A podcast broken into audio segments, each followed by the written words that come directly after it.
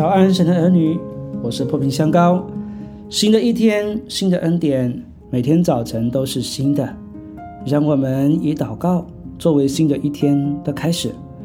我奉耶稣基督的名祝福你，从天上领受属灵的恩膏，在今天活出神的荣美，在众人面前有美好的见证。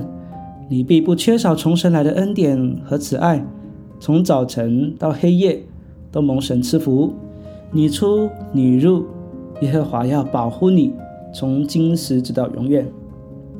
创世纪十五章一至六节，这是以后耶和华在异象中有话对亚伯兰说：“亚伯兰，你不要惧怕，我是你的盾牌，必大大的赏赐你。”亚伯兰说：“主耶和华啊。”我既无子，你还赐我什么呢？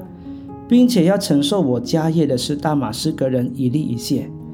亚伯兰又说：“你没有给我儿子，那生在我家中的人就是我的后世。”耶和华又有话对他说：“这人必不成为你的后世，你本身所生的才成为你的后世。”于是领他走到外边说：“你向天观看，数算众星，能数得过来吗？”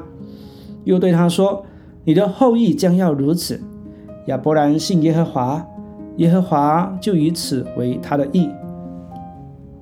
这是以后指的是亚伯拉罕领受麦基洗德的祝福以及献上十分之一的事。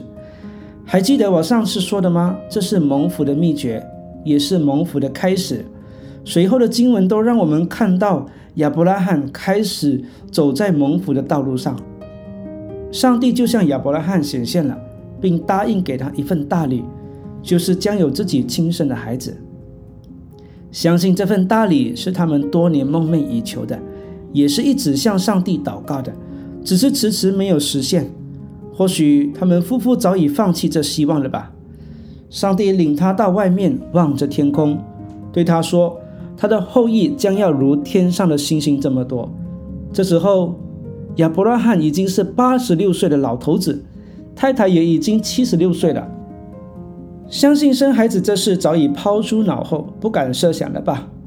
人的理性难以接受。即便亚伯拉罕在九十九岁的时候，上帝再次提及这事，他们两人都在心里暗暗的笑了。不过亚伯拉罕在此时凭信心相信上帝的话，所以上帝就以此算为他的义。这节经文是信心的基础。也是因信称义的根据。信心就是不凭眼见，而是去相信我们的上帝没有限制。信心也不是盲目相信，而是以上帝的话为准则。我们信他的话如何说，就如何成就。因此，我们信死人会复活，信耶稣基督的再来，信上帝的能力，信天上的家乡，信灵魂不灭，信审判与永生等等。你若不能确实的信这些生活的追求目标，就与一般人无异。